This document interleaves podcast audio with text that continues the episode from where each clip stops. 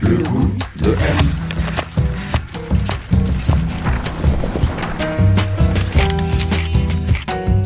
M, le magazine du monde présente Le goût de M, un podcast produit par Géraldine Saratia qui vous entraîne à la découverte du goût d'une personnalité.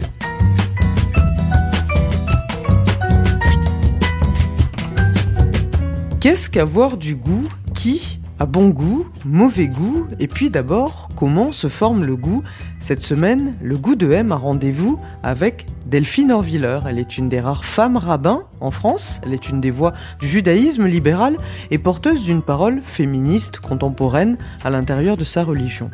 Elle vient de publier chez Grasset Vivre avec nos morts, un essai personnel dans lequel elle s'inspire de nombreux passages de sa vie ou de situations rencontrées au cours de son travail de rabbin pour parler de la relation que nous entretenons avec la mort, le deuil, les fantômes. Elle explique combien notre positionnement, à savoir notre prise de conscience et notre acceptation de la mort, ou au contraire notre déni, va conditionner nos existences. On est en vie, dit-elle, on a le goût de la vie quand on sait qu'il y a des choses qui meurent en chemin. Alors on va parler de tout ça et de bien plus encore, de son parcours. Avant d'être rabbin, Delphine Orviller a entamé des études de médecine, elle a également été journaliste. On va parler de son goût bien sûr et du sens très particulier que ce mot a en hébreu. On a rendez-vous chez elle dans un vieux quartier de Paris. Bonjour. Bonjour. Entrez, entrez. Delphine Orviller, on est chez vous. Est-ce que c'est un espace qui vous ressemble ici? Euh, J'espère que c'est un espace qui me ressemble. Enfin, moi, je suis sensible à la, à la lumière, la transparence. Donc, c'est un espace euh, oui, que j'espère un peu à mon image. C'est un espace euh, avec euh, un grand canapé euh, pour s'asseoir. J'espère des tables où des gens peuvent venir manger. C'est un espace où il y a de la lumière, où d'habitude aussi il y a des enfants qui jouent et qui font du bruit, même si c'est pas le cas aujourd'hui. Voilà, un espace de vie.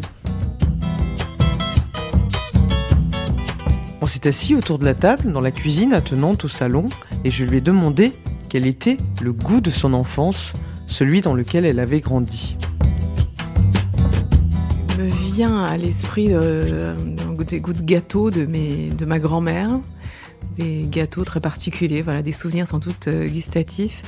Et me vient à l'esprit euh, aussi pas un, goût mais une odeur, mais c'est lié. En fait, moi j'ai grandi euh, en Champagne, dans la région champenoise, et, et je pense très souvent à l'odeur particulière euh, des rues de mon village pendant mon enfance au moment des vendanges. En fait, c'est comme si euh, tout l'espace était parfumé euh, de l'odeur des raisins coupés, piétinés. et et c'est vrai que je suis devenue très sensible à cette odeur de vin, mais en tout cas à cette odeur de, de vendange et aux, aux vignes et à l'espace viticole. Alors, vous le disiez, vous avez grandi dans un petit village près de Nancy. euh, En Champagne, en fait. En Champagne. grandi. Ça ressemblait à quoi, la, maison ou l'appartement, je ne sais pas, de votre enfance? Mes parents avaient fait construire une maison quand on était enfant, qui était une maison euh, très originale, avec un, un architecte. C'est marrant parce que maintenant, quand je revois des photos de cette maison de mon enfance, c'est étrange, mais je trouve qu'elle ressemble à une cathédrale. En fait. je sais pas si c'est ce qui a eu une influence sur euh, mon, mon devenir rabbin, mais en tout cas, cette maison, elle avait un espèce, comme un espèce de clocher pointu en haut, des, des vitraux, comme ça, il y avait quelque chose d'un peu euh, cathédrale. C'était une, une jolie maison originale dans un dans un petit village avec un un grand jardin parce que moi je jardinais beaucoup. J'ai eu oui une enfance assez euh, rurale. En Hmm. fait, Euh, mon père qui était médecin de campagne, on venait de la ville, mais il s'était installé dans un petit village et j'ai grandi dans ce village en allant à l'école communale euh, de ce village euh, viticole. La plupart des enfants qui partageaient les bancs de l'école avec moi étaient des enfants de viticulteurs, des gens qui avaient des vignes. On était les seuls qui n'en avions pas. Et donc, je sentais déjà enfant que j'étais un peu à cheval entre plusieurs mondes, que je pouvais trouver ma place dans ce monde très rural, mais qui avait quand même dans mon histoire quelque chose de beaucoup plus euh, urbain. Et puis euh, j'étais au milieu de gens qui étaient très ancrés et sédentaires. Et moi j'avais l'impression que mon histoire c'était une histoire de nomade, de déraciné. Déjà. hmm. Et votre père était médecin de campagne, vous disiez homéopathe, je crois. Euh, Qu'est-ce qu'il aimait, lui? C'était quoi ses goûts? Mon père aime beaucoup la nature et c'est un grand euh, randonneur devant l'éternel. Donc euh, il a toujours beaucoup fait de randonnées, beaucoup euh, marché. Donc j'ai beaucoup de souvenirs d'enfance de promenades dans les forêts, dans les vignes, dans la campagne avec mon père. Je crois que lui, la promenade, c'est un endroit qui le fait réfléchir. Ça m'intéresse toujours, moi, la question de savoir où les gens pensent, qu'est-ce qui est propice à la réflexion. Et je savais que mon père, il pensait beaucoup quand il marchait. Alors que je savais que ma mère, j'ai toujours su que ma mère, elle pensait quand elle prenait des bains. Chacun a ses lieux comme ça mm. de. Qu'est-ce qui lui plaisait à elle? Qu'est-ce que qu'est-ce qu'elle vous a transmis? Eh bien, là, vous me posez une colle absolue parce que j'ai j'ai une mère euh, qui est héritière de beaucoup de douleurs, de souffrances, euh, sans doute de, de traumatismes d'enfance. J'en ai parlé un peu dans mon dernier livre aussi sur la question de l'héritage de, de, la Shoah, du traumatisme d'une famille euh, qui a vraiment beaucoup souffert. Et en fait, je crois que ça a créé chez, chez ma mère quelque chose qui est de l'ordre d'un, d'une difficulté à s'enthousiasmer. J'ai toujours eu l'impression que j'avais du mal à définir ce qu'étaient les, les passions de ma mère ou ce qui pouvait la faire euh, vibrer vraiment. Si ce n'est ses enfants et aujourd'hui ses petits-enfants. Ma mère est extrêmement, a toujours été très très maternelle, maternante et aujourd'hui elle l'est tout particulièrement et avec brio, je dirais, avec mes, mes enfants et, mes nièces. Elle est, c'est une grand-mère très présente pour ses petits-enfants. Mais à part eux, j'aurais du mal à déterminer, euh, je serais incapable de vous dire quels sont les hobbies de ma mmh. mère ou des, mmh des passions. Elle lit, elle aime lire, mais je définirais pas ça comme une passion. Mm. Euh, en fait, elle a une sorte de mise à distance, euh, peut-être, euh, je vais pas faire de la psychologie de comptoir, une certaine mise à distance de l'affect, qui a sans doute été dans sa vie une protection émotionnelle, c'est-à-dire qu'il fallait protéger, se protéger, et ça impliquait de ne pas avoir d'expression affective démesurée. Euh, qui risquait d'une manière ou d'une autre de vous fragiliser.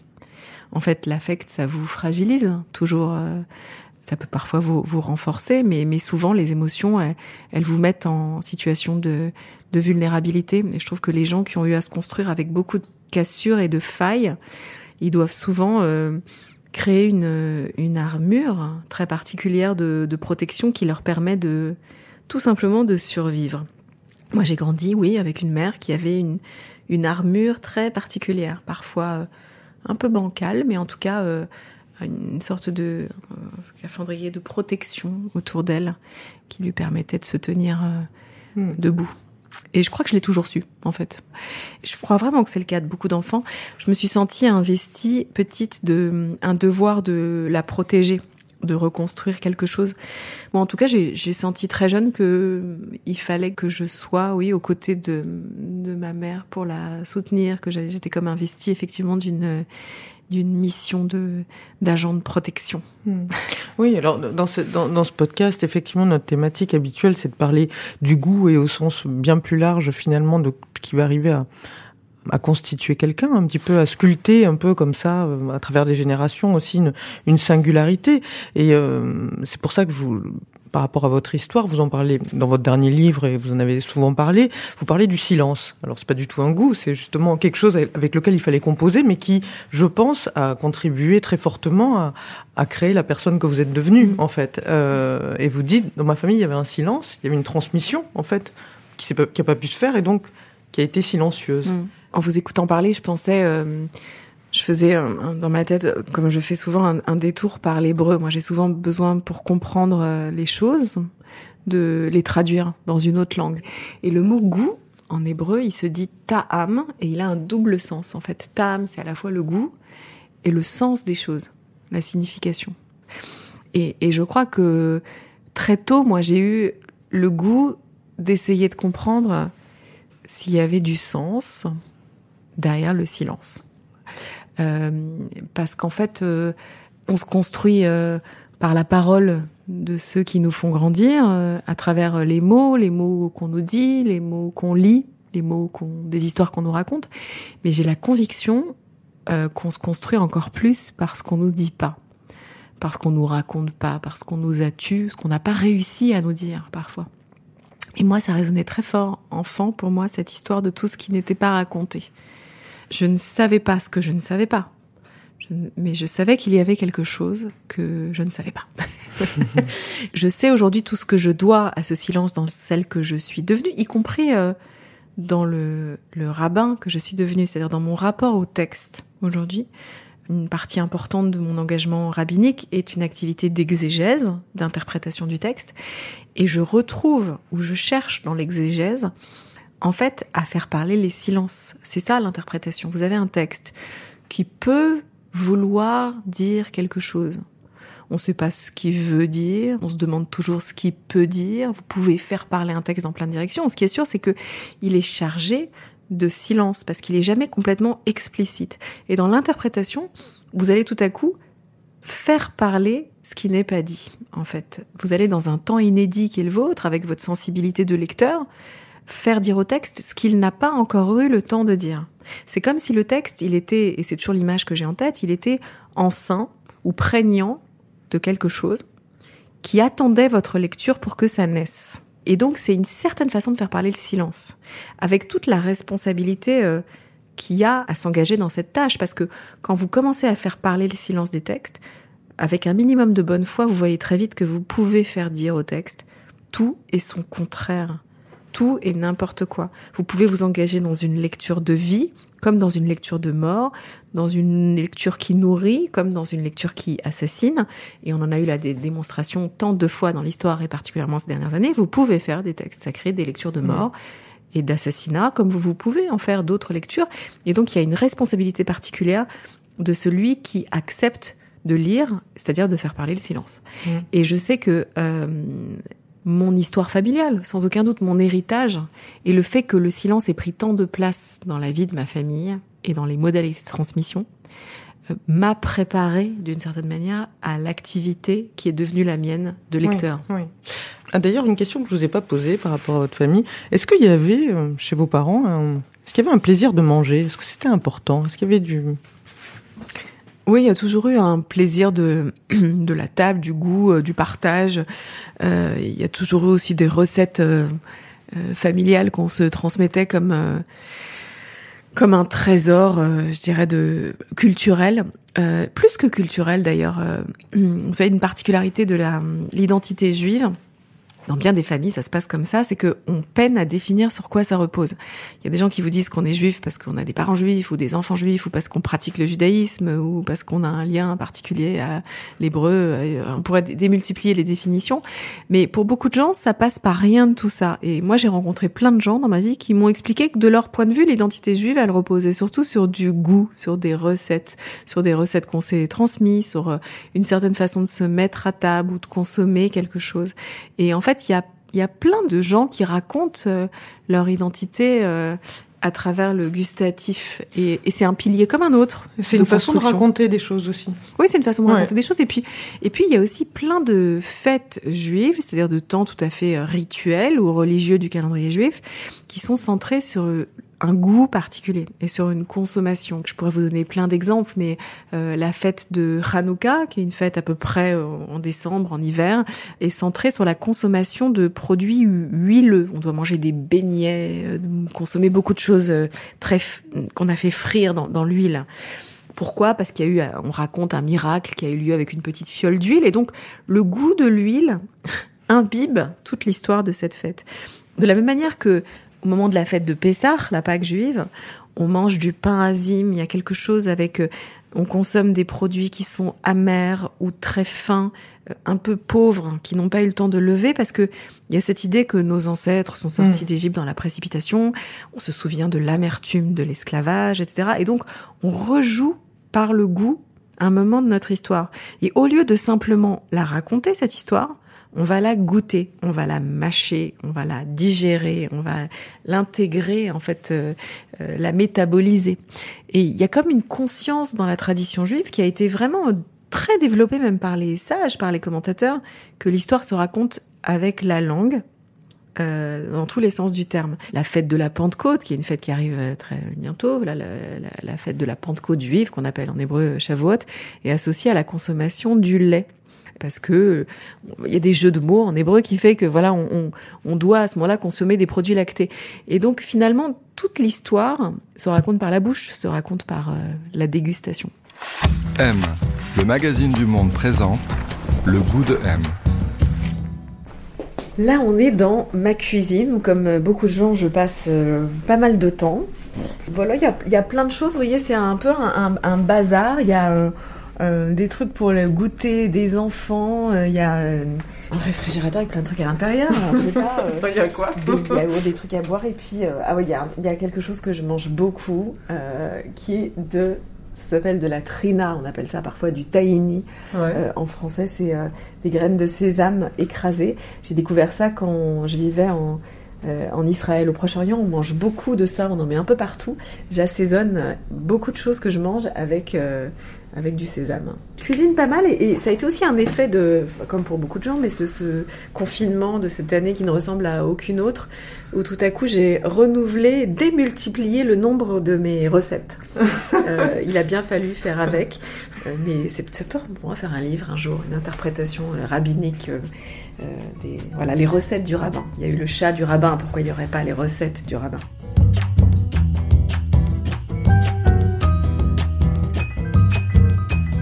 Crois que je me suis toujours intéressée au, au récit, à la fois ceux qu'on lit, mais ceux qu'on nous raconte. J'étais très demandeuse enfant qu'on vienne me raconter des histoires, sans doute comme tous les enfants, toujours les mêmes, des contes qu'il faut raconter encore et encore. Euh, J'ai toujours aimé lire, raconter, inventer. Quand j'étais enfant, petite fille, il y a eu un moment, mais toute petite, hein, je devais, pendant un temps, j'étais persuadée que mon vrai prénom était Joséphine. Voilà. Mmh. Et donc je me souviens avoir développé toute une histoire dans ma tête sur une autre identité véritable qui était la mienne, dont personne n'était au courant. Et voilà, ça m'amuse aujourd'hui de penser que j'écrivais tellement d'histoires dans ma tête enfant. Euh, je retrouve ça aujourd'hui chez mes propres enfants. J'ai des enfants qui inventent beaucoup d'histoires. J'ai une fille qui écrit des histoires de. Et j'adore cette idée que l'enfance puisse résonner avec euh, une capacité à, à, fictionner pour se construire. Mmh. Voilà. La, la, la, chanson, c'était important aussi. Oui. Par exemple, je vous parlais de Jean-Jacques Goldman. Vous parliez souvent. On parle souvent de Jean-Jacques Goldman. en fait, non, moi j'ai toujours aimé la chanson et surtout j'ai toujours aimé la variété ou les ouais. chansons aussi à texte, les chansons françaises, les chansons de variété. Et donc j'ai beaucoup grandi avec euh, des chanteurs français que mes parents écoutaient aussi beaucoup. Moi j'écoutais beaucoup Jean-Jacques Goldman. J'écoute toujours beaucoup Jean-Jacques Goldman, mais j'ai écouté beaucoup euh, enfant euh, Michel Berger, euh, Daniel Balavoine, euh, oui Serge Gainsbourg, enfin beaucoup de, de chansons françaises et j'ai toujours été très sensible au texte de la variété comme une, une, culture populaire, mais pas du tout dans un sens de dénigrement. Moi, je crois beaucoup à la force de la culture populaire. En fait, je crois que très souvent les chansons, euh, mais même parfois les slogans publicitaires, plein de choses qui nous environnent, qui nous sont autour de nous dans notre environnement, qui résonnent, viennent raconter quelque chose de très puissant sur les temps qu'on traverse. Voilà. Et donc, les gens qui fréquentent ma synagogue le savent. Moi, je suis euh, euh, fan de, de, glisser des paroles de chansons euh, très pop culture et variété dans dans mes sermons, dans mes prises de parole. J'adore utiliser parfois des slogans publicitaires, des expressions courantes, parce que je trouve que hum, il faut pas déconnecter la plus profonde des théologies de la plus superficielle des expériences en apparence. En fait, je crois que tous ces mondes, ils dialoguent euh, en nous je repense par exemple euh, à l'impact qu'a eu sur moi enfant la chanson Comme toi de Goldman, qui est une chanson 1982. 1982, alors je voilà. ne savais pas. Vous aviez 8 ans, jeune, ouais. ouais. encore. Et euh, je l'écoutais dans ma chambre en boucle, en boucle, en boucle. Je, je la chantais et je pleurais. Et, elle était et très triste. Hein. Elle était très triste. Mais en fait, je, je crois qu'au moment où je commençais à l'écouter, je ne savais pas exactement de quoi elle parlait. C'est une des premières chansons qui parlait de la Shoah, ouais. euh, d'une petite fille euh, nommée Sarah, Sarah euh, voilà, qui vivait à Varsovie et qui est morte. Ouais. Et en fait, euh, je savais, j'avais comme une conscience particulière que cette chanson était en train de raconter une histoire que jusqu'alors on n'avait pas encore vraiment pu raconter, parce que Ça aussi, souvent, les gens me demandent, euh, quand je parle du silence de mes grands-parents, les gens me disent Ah bon, ils ne, ils ne pouvaient pas parler, ils ne voulaient pas parler, vos grands-parents, de la Shoah ou de ce qui leur était arrivé. C'est beaucoup plus compliqué que ça. C'est pas qu'ils ne voulaient pas ou pouvaient pas, parler. les entendre. hein. C'est que personne ne pouvait les entendre. On ne voulait pas et on ne pouvait pas les entendre parce qu'il a fallu, je sais pas, près de 40 ans après la guerre pour qu'on puisse commencer à être capable d'entendre ces récits. Il y a eu une latence, une, vraiment un temps extrêmement important où la société se bouchait les oreilles et n'était pas capable d'accueillir ces récits. Et tout à coup surgissent dans, dans les chansons, dans la culture populaire, dans les livres, dans les récits, les premières euh, balbutiements des témoignages. Voilà. Et il faut être capable de tendre l'oreille à ça. Alors vous, si on regarde votre parcours un petit peu aujourd'hui, il y a un fil comme ça. Enfin, vous, vous avez d'abord entamé des études de, de médecine. euh, Je ai pas terminés en fait. J'ai fini voilà. un, trois, le troisième année de médecine. Puis vous avez été journaliste. Aujourd'hui, vous êtes rabbin. Euh, le, le fil, le, le goût entre ces choses-là, en fait, c'est c'est quoi? C'est l'interprétation des choses? C'est euh, c'est des disciplines qui. euh, Mm. C'est quoi pour vous? Euh, quand j'essaie de faire le lien entre tous ces morceaux d'un puzzle qui paraissent ne pas tellement s'emboîter les uns aux autres, il y a, y a quand même pour moi des jonctions assez évidentes. Il y a le fait que tout ce que j'ai pu chercher dans la médecine ou le journalisme et aujourd'hui dans le rabbinat a à voir avec euh, la rencontre avec l'autre, avec l'écoute de l'autre, avec l'accueil du récit de l'autre comme un récit sacré. C'est-à-dire que dans la médecine, comme dans le journalisme, comme dans l'activité pastorale, notamment des rabbins, il y a cette idée centrale que l'autre a un récit sacré à porter qui peut entrer en résonance avec de la connaissance, avec du texte, avec de la transmission. Voilà, il m'a semblé qu'il y avait plein de ponts entre ces différentes fonctions de soignant, euh, d'écoutant et d'accompagnant pastoral. Beaucoup de choses en, en commun. Et à la fois, parfois, euh, beaucoup de choses qui les opposent. C'est-à-dire que euh, j'ai été journaliste pendant plusieurs années et il m'a semblé que la fonction journalistique et rabbinique, d'un certain point de vue, s'opposait par le simple fait que un journaliste, il regarde le monde et il en tire quelques lignes. Et un rabbin, il regarde quelques lignes et il en tire un monde. Et donc c'est un processus presque inversé. Dans les deux cas, c'est un chemin entre l'humain et le texte, mais qui ne place pas le focus au Mm. même endroit, Mm. au même moment. Mm.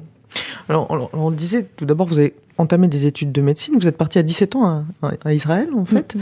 euh, à Jérusalem. Euh, justement, qu'est-ce que ça vous a appris Is- Israël, j'imagine, ça a été aussi une rencontre de. Justement, on parle de good, c'est tout un univers. Mm. C'est Qu'est-ce que ça vous a appris? Qu'est-ce que vous en gardez de ces années-là?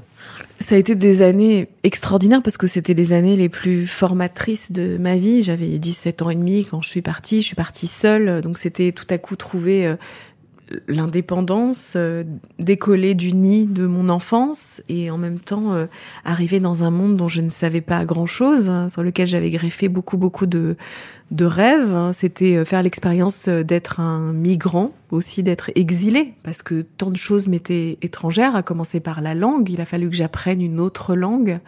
Euh, il a fallu que j'apprenne à, à naviguer entre des langages et à vivre ce que vivent beaucoup d'étrangers et d'immigrés.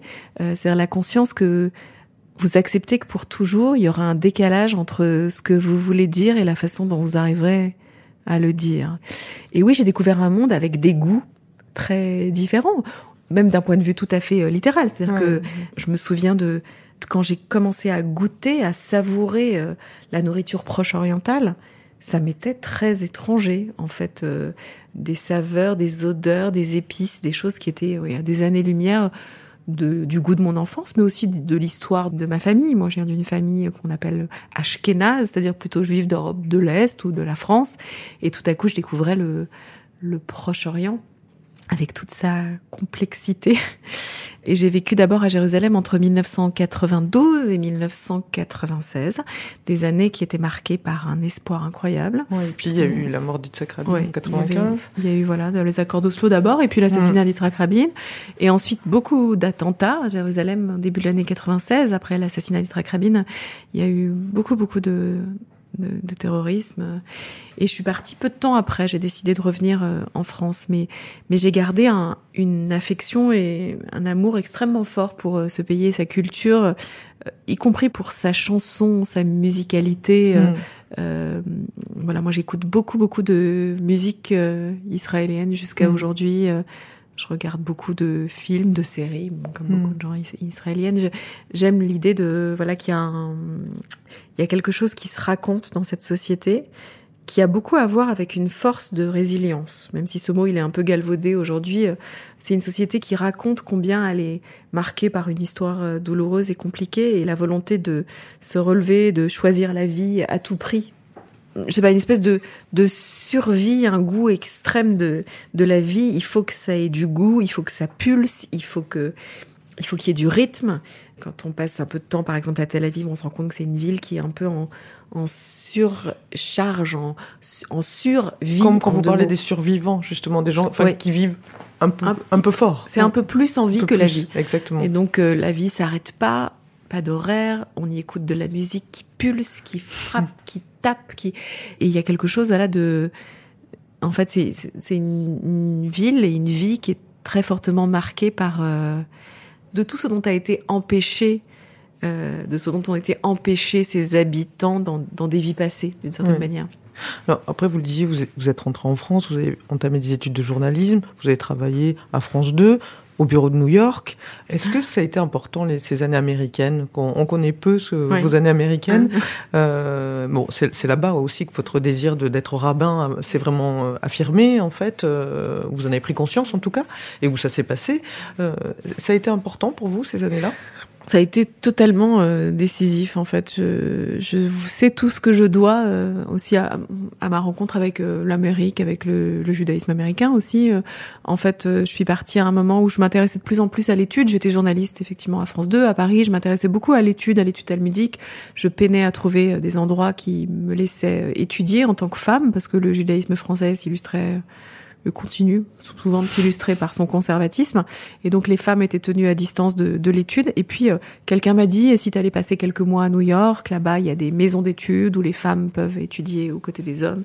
Et je suis partie pour ce qui était censé être un voyage court, mais en fait j'ai découvert là-bas euh, euh, ce que j'avais cherché en bien des endroits ailleurs. C'est une espèce de liberté. euh, euh, de la pensée religieuse, un culot aussi, euh, une possibilité de penser la fidélité et l'infidélité à la tradition, une pensée religieuse beaucoup plus progressiste.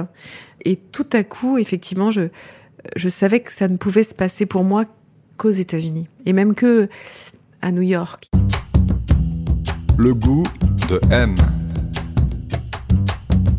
Si on m'avait dit à l'âge de, je sais pas, euh, 20 ou 25 ans que j'allais devenir rabbin, ça m'aurait fait beaucoup rire.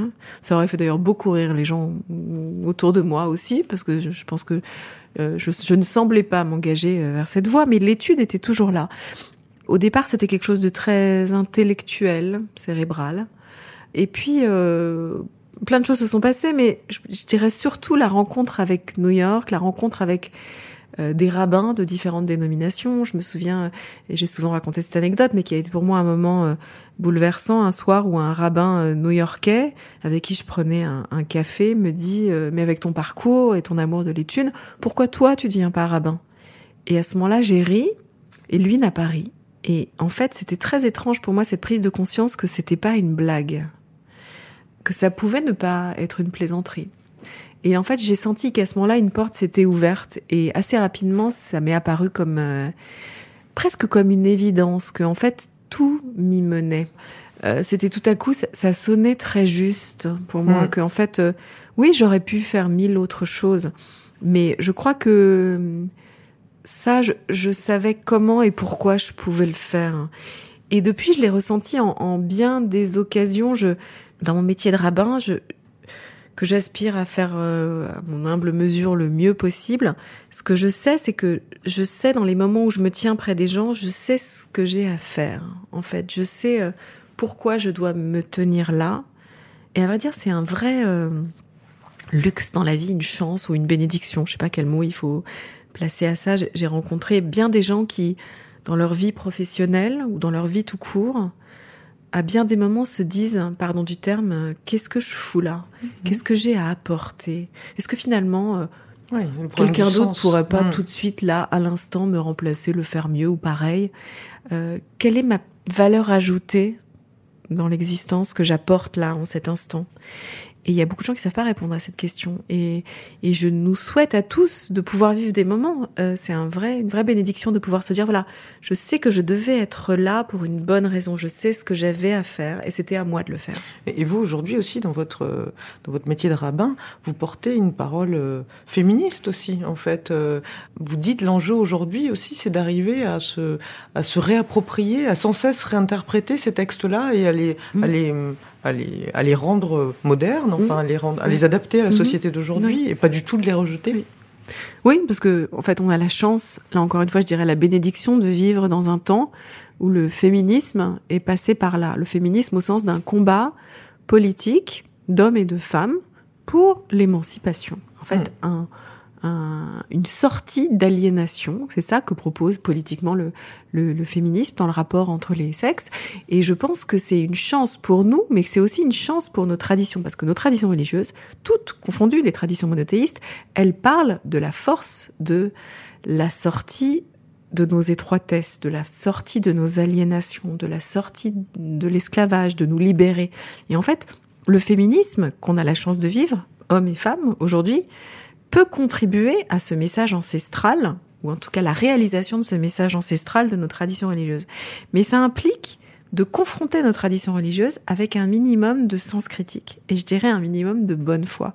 Parfois, vous avez des gens qui essaient de vous convaincre que la religion n'a rien à voir avec cette quête d'émancipation euh, des femmes. C'est une première postulat. Ou bien vous avez aux antipodes des gens qui vous disent nos religions sont féministes. Lisez le, Nou- le Nouveau Testament, des parties de la Bible, lisez euh, le Coran et vous verrez que c'est beaucoup plus euh, féministe et pro-femme que on ne le dit. Et ces deux positions sont mensongères sont erronées. En réalité, euh, non seulement la quête de l'émancipation et de la justice sont pas étrangères à nos traditions religieuses, mais tout à fait compatibles.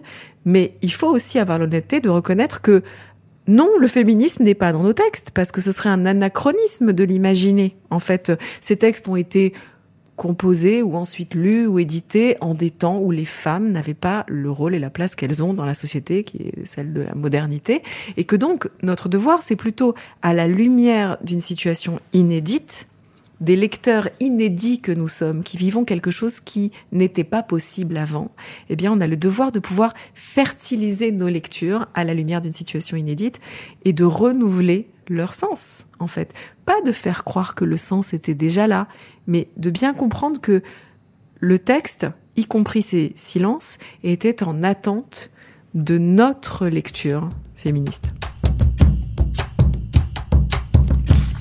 M, M. M, M. M. M, Le goût de M.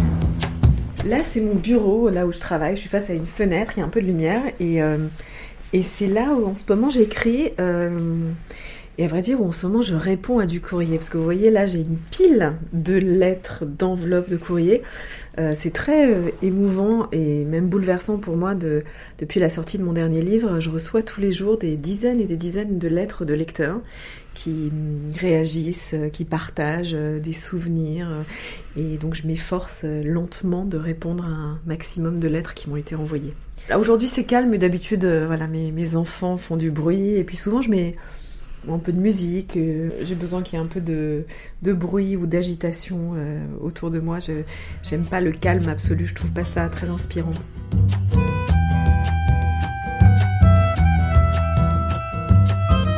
On est chez vous là, Delphine Orviller. Euh, Est-ce que euh, quelle relation vous entretenez avec les objets qui vous entourent? C'est important pour vous les objets ou pas? Hum, moi, je suis pas tellement attachée aux objets et aux lieux. Je peux facilement changer de lieu, d'endroit. Vous voyez, par exemple, je me dis souvent que je pourrais très bien euh, partir de chez moi en abandonnant mes vêtements, mes meubles.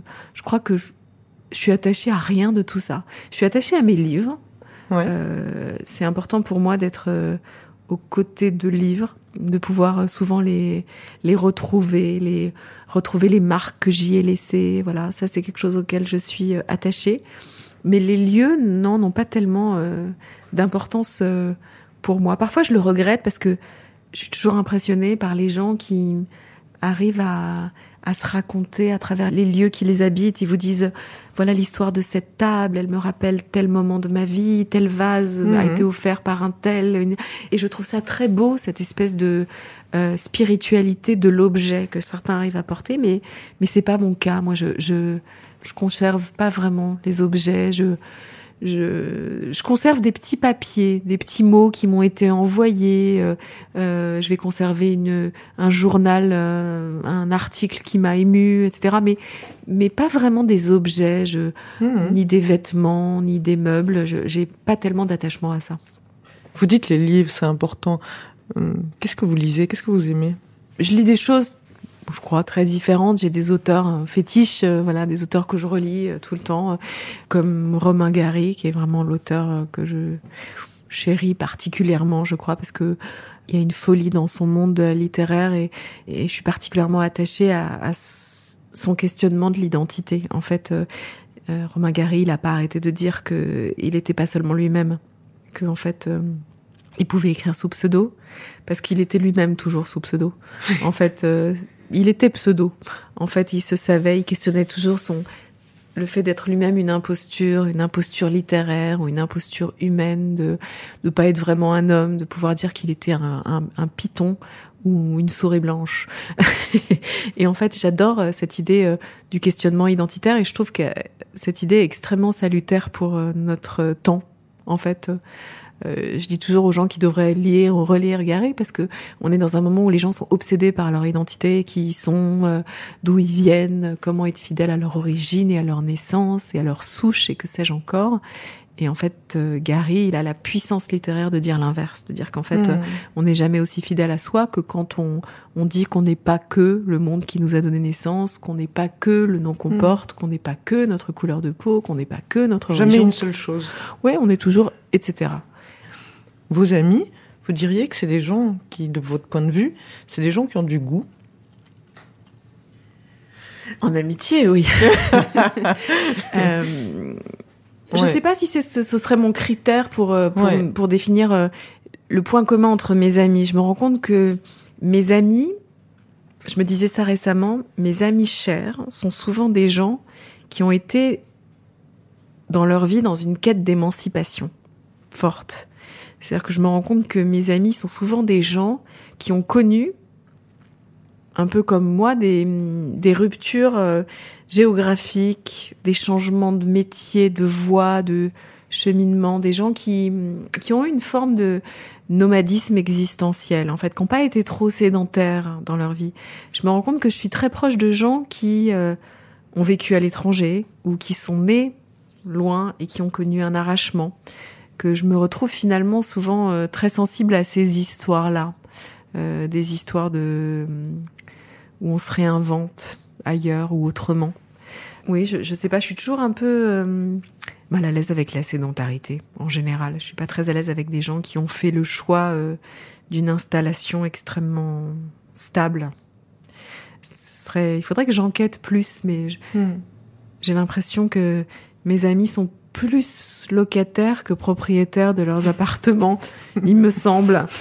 Mais euh, ils ont sans doute tort, parce que c'est pas comme ça qu'on devient riche.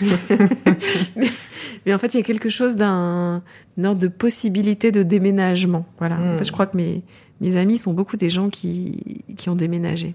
Oui, mais ça se retrouve, c'est un peu dans tout ce que vous me racontez depuis tout à l'heure. C'est-à-dire, si on essaye de comprendre aussi un petit peu qu'est-ce que c'est le goût pour vous, ça, ça a trait avec le nomadisme, avec la non-fixité, avec la mobilité, à Oui. la fois euh, littérale et Mm. de pensée, en fait. euh, Oui, et puis avec des gens qui, effectivement, qui sont aussi souvent dans un monde lié à l'interprétation d'une certaine manière. Mon meilleur ami c'est, est psychanalyste et en fait, euh, on Celui partage... avec qui vous prenez des cafés Oui, on est, Mm. c'est vraiment on a un rituel quotidien de, de café et en fait on qui est plus compliqué maintenant, euh, mais euh, mais qui nous fait prendre conscience très souvent qu'on partage des univers d'interprétation, c'est-à-dire que mon engouement pour l'interprétation des textes rejoint souvent euh, son activité euh, analytique et la question de l'interprétation dans dans l'analyse et que c'est des mondes qui se rejoignent fortement.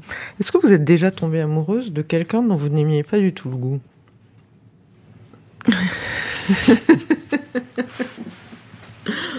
Oh là là.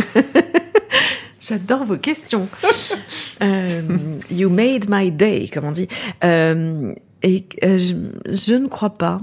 Je crois que je crois que pour tomber amoureux, il faut tomber amoureux d'un pas juste de quelqu'un, mais d'un monde qui vient avec lui ou avec elle, de quelque chose, d'un univers qui semble comme euh, rayonner de cette personne par la façon dont il ou elle parle ou s'habille, par euh, oui, comme un univers qu'on porte avec nous et tout autour de nous et qu'on trimballe partout où on va. Et donc, il me semble difficile d'être amoureux de quelqu'un dont le rayonnement euh, vous toucherait pas. Voilà. Et euh, mais peut-être que je me trompe et j'adore l'idée de peut-être demain ne pas du tout être d'accord avec ce que je viens de vous dire. Si je vous demandais un homme ou une femme ou des femmes qui ont du goût pour vous, qui incarnerait cette idée, ce serait qui? Ce qui me vient à l'esprit, c'est des grands poètes, des poètes ou des poétesses euh, qui, je trouve qu'il y a un, un vrai goût, bon goût, à savoir trouver le mot trouver les mots justes Mm. pour décrire euh, l'indicible, pour décrire l'indescriptible. Voilà. Et je trouve qu'il y a souvent que la poésie qui sait vraiment faire ça, des allégories, des images, des, des répétitions de mots qu'on va trouver dans la poésie, dans des, chez les grands poètes, qui pour moi incarnent euh, le goût de savoir trouver le mot.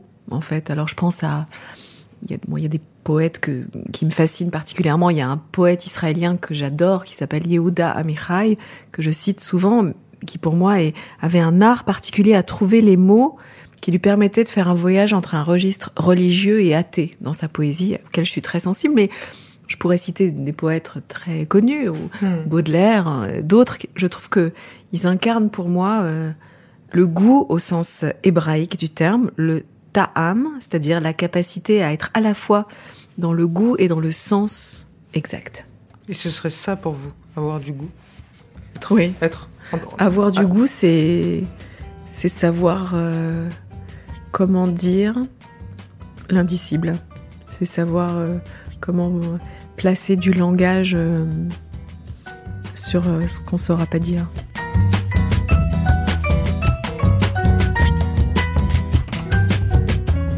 C'est la fin de cet épisode. Il a été réalisé par Sullivan Clabot, préparé avec l'aide de Diane Lizarelli et produit par Jean Idéal pour M, le magazine du monde. Si vous aimez le goût de M, n'hésitez pas à nous écrire sur les réseaux sociaux de M le monde. On se retrouve très bientôt avec un autre invité, un autre goût. Le goût de M.